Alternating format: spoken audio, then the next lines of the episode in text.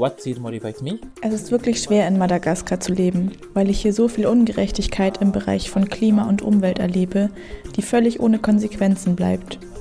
Hier sind so viele Unternehmen, die unsere Wälder nur für ihren eigenen Profit zerstören und die Regierung schweigt dazu.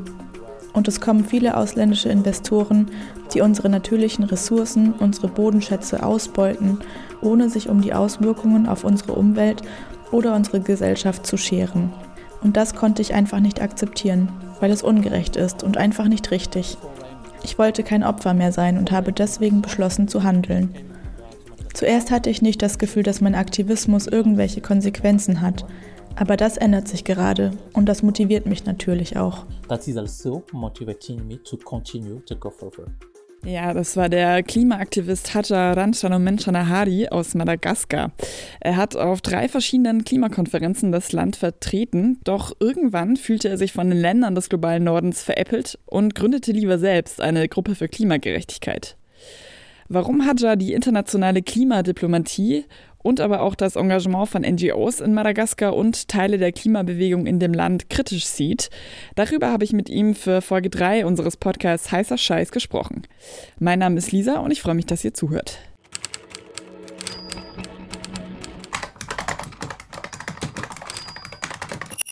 Heißer Scheiß. Klimadebatten und Bewegung.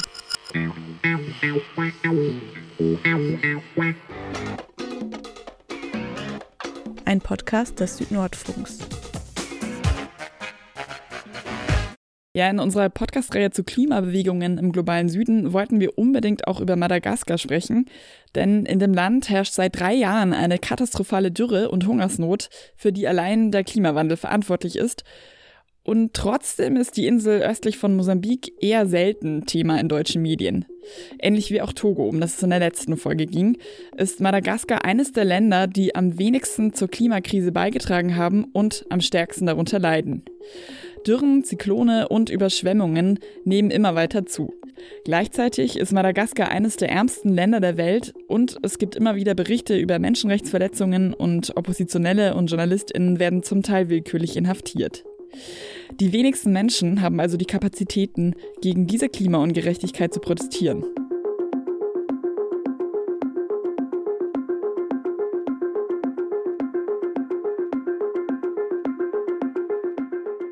Ja, deswegen habe ich mich sehr gefreut, dass ich mit dem Aktivisten Hacha Ranchanomenchanahari sprechen konnte. Hacha koordiniert zurzeit ein Projekt der UNESCO, das Human Rights Heroes, also Held in der Menschenrechte heißt und in dem es unter anderem um Klimagerechtigkeit geht. Ich finde Hatchers Geschichte ziemlich interessant, weil sich seine Sicht auf den Klimawandel oder auf die Klimakrise im Laufe seines Engagements total gewandelt hat. Er war erst dreimal ganz offiziell bei einer COP Vertreter von Madagaskar, also bei der jährlichen UN-Klimakonferenz. Aber dann war er immer frustrierter von dem, was da verhandelt wurde. Und er kam auf einem Klimacamp bei Leipzig und dann bei einem Forum in Tunesien mit dem Konzept von Klimagerechtigkeit in Berührung. Ja, und jetzt, das hat er im Interview erzählt, möchte er nicht mehr länger über die Implementierung von CO2-Märkten oder Plastikstrohhalme reden, sondern darüber, wer für die Situation in Madagaskar verantwortlich ist. Über die Lage im Land, genauer gesagt über die Hungerkrise dort, haben wir am Anfang des Interviews gesprochen. Im Süden Madagaskars herrscht ja eine schlimme Dürre. Kannst du uns erklären, wie die Situation dort im Moment ist? Visual for us. It was there for years. Das Problem besteht seit Jahren. Der Klimawandel verstärkt ein eigentlich normales Wetterphänomen, El Niño, und dadurch herrscht dort seit drei Jahren eine extreme Dürre. Die Regierung hat aber nichts unternommen, um die Hungerkatastrophe zu verhindern. Jetzt leiden die Menschen extrem. Sie essen Kaktusfrüchte, trinken schmutziges Wasser und waschen sich mit Ziegenmilch, weil es kein Wasser gibt. Laut der Regierung wurden 96 Prozent der Ernte vernichtet. Eigentlich sind die Böden in diesem Teil des Landes fruchtbar, aber jetzt sind sie immer mehr mit Sand bedeckt. Die Lösung dafür wäre eine Landwirtschaft, die an den Klimawandel angepasst ist. Das haben wir als Klimaaktivistinnen schon vor sechs Jahren gefordert. Aber die Regierung hat sich nicht darum gekümmert, den Menschen solche landwirtschaftlichen Methoden beizubringen. Jetzt sind sehr viele Menschen unterernährt und sie verlassen ihre Häuser, um in den Norden zu gehen. Auf dem Weg fällen sie noch mehr Bäume, um sich neue Häuser zu bauen. And that is really bad for uh, the, the environment in Madagascar. Die Lage im Süden Madagaskars ist wirklich schrecklich.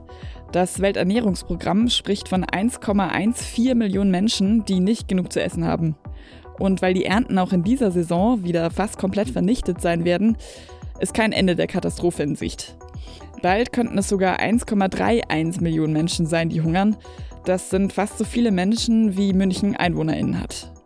Eine Korrespondentin des Deutschlandfunks hat beobachtet, wie eine Dorfbewohnerin in ihrer Not Leder gekocht hat, um zumindest irgendwas im Bauch zu haben. So you already criticized das Verhalten der Regierung von Madagaskar in der Hungersnot siehst du also kritisch. Wie bewertest du denn die internationalen Reaktionen? In the south. You know, we, we are calling the southern part of Madagascar for years for the cemetery of projects. Weißt du, wir nennen den Süden Madagaskars auch den Projektefriedhof. Seit 1998 versuchen NGOs aus dem Ausland dort zu helfen. Sie investieren Millionen von Dollar, aber wir sehen kaum Ergebnisse. Dieses Jahr läuft es genauso. Die NGOs starten Spendenkampagnen, aber am Ende landet das Geld bei den lokalen Behörden, die nicht wissen, wie sie mit der Situation umgehen sollen. Die Organisationen aus dem globalen Norden geben Geld, weil sie das Gefühl haben, sie müssten das, um ihre ökologische Schuld auszugleichen. Aber sie gehen das Grundproblem nicht an und zeigen den Menschen vor allem nicht, wie sie eine an den Klimawandel angepasste Landwirtschaft betreiben können. Ich kritisiere aber nicht nur die ausländischen Organisationen und die Regierung von Madagaskar. Ich sehe auch die Klimakonferenzen der UN, die COP, kritisch. Im Rahmen der COP bekommt die Regierung von Madagaskar viel Geld aus Klimafonds, aber sie machen nichts. Sie verwenden das Geld für Kommunikationskampagnen und dafür, ihre Projekte bei der nächsten COP gut präsentieren zu können, um wieder Geld zu bekommen. That's all. And that's what we are doing every year for more than 20 years now. Shortly before, bevor wir darüber sprechen, wie ihr mit diesem Problem als AktivistInnen umgeht, noch die Frage, warum ist Madagaskar eigentlich so stark von der Klimakrise gefährdet? To the climate crisis. In the first place, we weren't that vulnerable because we have a lot of forests. Erst waren wir nicht so gefährdet, weil es in Madagaskar so viele Wälder gibt. Aber wir verlieren hier jedes Jahr so viel Regenwald. Die Regierung versucht, so viele Bäume wie möglich zu pflanzen, aber sie tun nicht das Richtige, um die Wälder, die es noch gibt, zu schützen. Wir pflanzen also Bäume und wir fällen sie gleichzeitig. Für die Bevölkerung ist das eine wichtige Einnahmequelle, denn Holz und Holzkohle sind immer noch die Hauptenergieträger hier. Außerdem roden viele Unternehmen illegal. Die Brauerei Star Madagaskar, die zum Coca-Cola-Konzern gehört, rodet zum Beispiel große Flächen, um darauf Mais für ihr Bier anzubauen. Das Unternehmen ist so mächtig, dass wir nichts gegen sie machen können. Sie streiten alles ab. Ein weiteres Problem sind seltene Tropenhölzer, die für viel Geld exportiert werden. Rosenholz zum Beispiel. Diese Bäume werden zu Tausenden gefällt, weil die so viele Dollar einbringen. Aber es hat schlimme Folgen, dass wir so viel Regenwald fällen. Dadurch entstehen Dürren, nicht nur im Süden des Landes, sondern in ganz Madagaskar. Und wir gefährden unsere Wirtschaft, denn wir sind sehr abhängig von der Landwirtschaft, die in den Regenwäldern betrieben wird. Sie macht 90 Prozent unserer ganzen Wirtschaftsleistung aus. Wenn wir den Regenwald zerstören, zerstören wir also uns selbst. I found it uh, very interesting when you. Ja, ich finde deinen Werdegang als Aktivist sehr interessant. Du hast mir erzählt, dass du an einem Programm der UN teilgenommen hast erst und bei der Klimakonferenz in Paris und bei anderen COPs warst. Dann hast du angefangen, dich mit Klimagerechtigkeit auseinanderzusetzen und warst beim Afrikanischen Forum für Klimagerechtigkeit. Wie hat sich deine Perspektive dann geändert? Was ist für dich der Unterschied zwischen Klimaschutz und Klimagerechtigkeit? Difference for you. From attending these international conferences, I saw that there are a lot of uh, decisions that is not about protection of, of environment. But Als ich bei diesen internationalen Verhandlungen war, habe ich gesehen, dass es oft gar nicht darum geht, das Klima zu schützen, sondern um Geopolitik. Zum Beispiel wird dort immer noch über CO2-Märkte verhandelt. Das ist aus meiner Sicht wirklich Unsinn, weil sich nichts ändern wird. Wir im globalen Süden haben nicht entscheidend zum Klimawandel beigetragen. Und jetzt sagt uns der globale Norden, dass wir mehr Bäume pflanzen sollen. Dafür bekommen wir Geld und Sie können weiter die Umwelt verschmutzen. Das ist wirklich ungerecht. Wir dürfen uns nicht weiter industrialisieren und unsere Wirtschaft kann nicht wachsen. Wir sollen die Umwelt schützen, aber der globale Norden hat das Recht, weiter Treibhausgase auszustoßen. Und das alles für ein bisschen Geld, das nicht etwa an die Bevölkerung geht oder in den Schutz bedrohter Gebiete oder erneuerbare Energien, sondern das an die Regierung überwiesen wird. Mein Gefühl auf diesen Verhandlungen war also wirklich, dass die uns für Idioten halten. Deswegen geht es mir jetzt nicht mehr nur darum, die Ökosysteme zu schützen, sondern darum, gegen diese Akteure vorzugehen und auf sie Druck auszuüben. Wir wollen Fairness und Gerechtigkeit. Yes, to, to, to get our justice, to get our fairness. You said Yeah, we need to call on them. Es geht ja also darum, diejenigen in die Verantwortung zu nehmen, die aus deiner Sicht für diese Ungerechtigkeiten verantwortlich sind. Du hast jetzt schon die Staaten des globalen Nordens als Verantwortliche genannt. Welche anderen konkreten Akteure sind es denn, die in Madagaskar für diese Klimaungerechtigkeiten, wie du es genannt hast, verantwortlich sind? This climate injustice. Ich kann da verschiedene Unternehmen aufzählen. Im Süden von Madagaskar bauen zum Beispiel das kanadische Unternehmen Rio Tinto und die Firma Base Toliera Bodenschätze ab. Sie bauen seltene Sande ab und dagegen gibt es große Proteste der lokalen Bevölkerung. Aber das Unternehmen verteidigt sich damit, dass alles von der Regierung und staatlichen Behörden genehmigt wurde. Aber es gibt hier Korruption und wir können mit eigenen Augen sehen, dass die Bevölkerung unter dem Sandabbau leidet we see that there is there are a lot of negative impacts on the on the population. Ja, Hatter spricht hier von den Auseinandersetzungen um den Sandabbau von Base Toliara. Das ist ein großes Minenprojekt des australischen Konzerns Base Resources.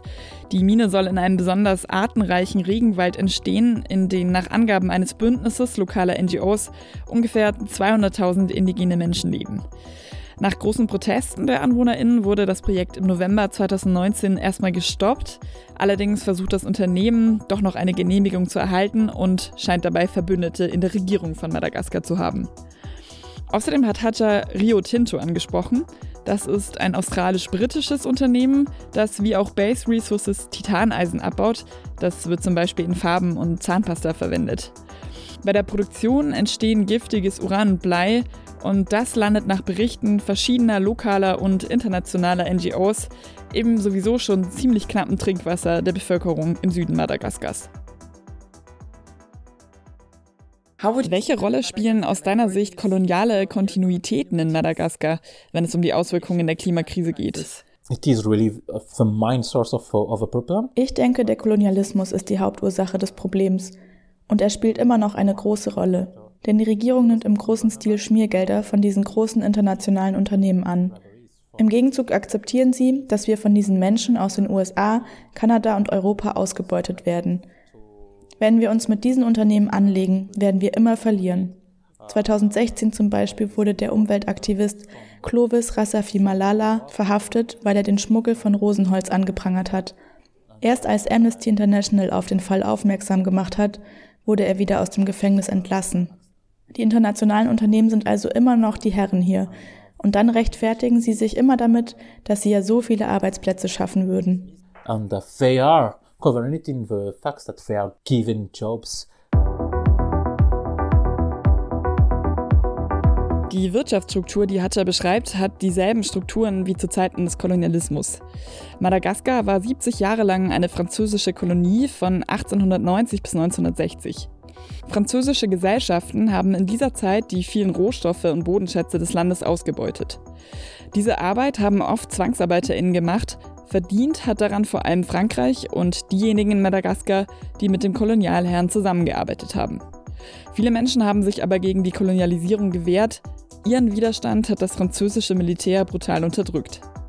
Nach der offiziellen Unabhängigkeit von Madagaskar blieb der französische Einfluss. Die in der Regel korrupten Regierungen wurden von Frankreich gestützt, ähnlich wie das auch in der letzten Folge Pierre von Togo berichtet hat. Die Kolonialisierung hat aber bis heute tiefe Spuren hinterlassen. Heute ist Madagaskar eines der ärmsten Länder der Welt. 80 Prozent der Menschen leben laut Aktion gegen Hunger von weniger als 2 Dollar am Tag. You've mentioned a lot of examples. Ja, du hast jetzt eindrücklich die Klimaungerechtigkeiten in Madagaskar beschrieben. Wie sieht es dann mit der Bewegung für Klimagerechtigkeit aus? Ist Klimagerechtigkeit eine Forderung, die in der Gesellschaft eine große Rolle spielt? Ja, an important topic in the society of Madagascar. Unfortunately, no. No, because. Leider nein. Es gibt schon Menschen, die über den Klimawandel sprechen, aber es ist kein Thema, das die Leute auf die Straße bringt. Es gibt eine Gruppe von lokalen und internationalen NGOs, die sich mit dem Klimawandel beschäftigen und sich einmal im Monat treffen. Aber konkrete Ergebnisse sehe ich da nicht. Es ist allerdings auch schwierig, die Menschen zu erreichen, weil wir hier so viele soziale Probleme haben.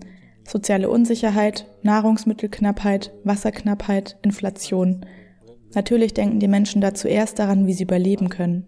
And uh, they are thinking more about how to survive first. Als ich zur Klimabewegung in Madagaskar recherchiert habe, hatte ich das Gefühl, dass in dem Bereich viele NGOs aktiv sind, die sich mit internationalen Geldern finanzieren und die sich vor allem mit individuellem Verhalten beschäftigen. Also wie kann ich klimafreundlicher leben? Gerechtigkeitsaspekte kamen dabei kaum vor. Wie ist da dein Eindruck? The justice aspect of it is not covered that much. That's, that's what I said. We are doing this for just for the communication aspect of it. Ja, das stimmt. Es geht viel um Kommunikationskampagnen. Die NGOs schreiben Berichte an ihre internationalen Geldgeber nach dem Motto, Schaut, wir sagen den Leuten, sie sollen weniger Plastikstrohhalme benutzen und wir laden sie auf Konferenzen ein, wo wir allgemein über den Klimawandel sprechen.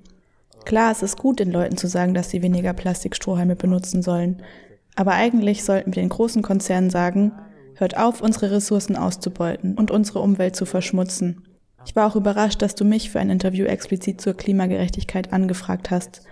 Es gibt in Madagaskar nämlich viel bekanntere Klimaaktivistinnen, die den Medien aus dem globalen Norden sagen, was sie hören wollen. So nach dem Motto, wir brauchen ein größeres Bewusstsein für den Klimawandel, aber nicht, ihr seid schuld an der Situation hier. And to say that yes, you are responsible of, of this uh, situation. So what, Was wollt ihr mit eurem Netzwerk Human Rights Heroes anders machen? Was habt ihr geplant? Planning to do. So, what you are planning to do is Mit unserem Programm Human Rights Heroes vernetzen wir junge JournalistInnen, PolitikerInnen, MitarbeiterInnen der Vereinten Nationen und AktivistInnen aus den verschiedenen Bereichen. Im Oktober treffen wir uns auf einem Camp, wo wir einen gemeinsamen Aktionsplan für die Themen Menschenrechte, Geschlechtergerechtigkeit und Klimagerechtigkeit erstellen. Da wollen wir konkrete Sachen planen wie Kommunikationsstrategien und Policy Papers, die wir bei der Regierung und bei den Parteien einreichen. Außerdem möchten wir die Verantwortlichen für die Klimakrise in Madagaskar konfrontieren und uns auch legale Strategien überlegen, um gegen sie vorzugehen. So it is really a network of communication, legal and advocacy. As a last question. Ja, zum Schluss will ich dich noch fragen, was ist deine Utopie für eine klimagerechte Welt? The utopia you have for a climate just world. What would it look like? We will not talk about southern country and northern country anymore. In meiner Utopie einer klimagerechten Welt reden wir nicht mehr über die Länder des globalen Nordens und des Südens. Denn dann haben wir alle die gleichen Rechte, die gleiche Verantwortung und den gleichen Einfluss. Und auf lokaler Ebene wünsche ich mir eine unabhängige Institution, die die Verantwortlichen zur Rechenschaft ziehen kann, damit wir nicht mehr von korrupten nationalen Gerichten abhängig sind. Eine Art UNFCC-Gerichtshof. Damit diejenigen, die die Klimakrise verursachen, nicht mehr ohne Strafe davonkommen. So that the perpetrators will be scared that they won't go uh, with their uh, impunity uh, anymore. Der Klimagerechtigkeitsaktivist Hacha Rancharo Nahari aus Madagaskar wünscht sich unter anderem einen UNFCC-Gerichtshof, um die Klimaungerechtigkeiten in seinem Land zu bekämpfen. Hachas Projekt, das er gerade koordiniert und von dem er erzählt hat im Interview, das findet ihr verlinkt unter unserem Podcast auf unserer Webseite iz3w.org. Da findet ihr den Südnordfunk unter Projekte. Außerdem gibt es die Podcast-Serie Heißer Scheiß auf Soundcloud und in allen gängigen Podcast-Portalen und Apps. Da findet ihr auch unsere anderen Serien zu Commoning und Postkolonialismus. Mein Name ist Lisa und ich bedanke mich fürs Zuhören.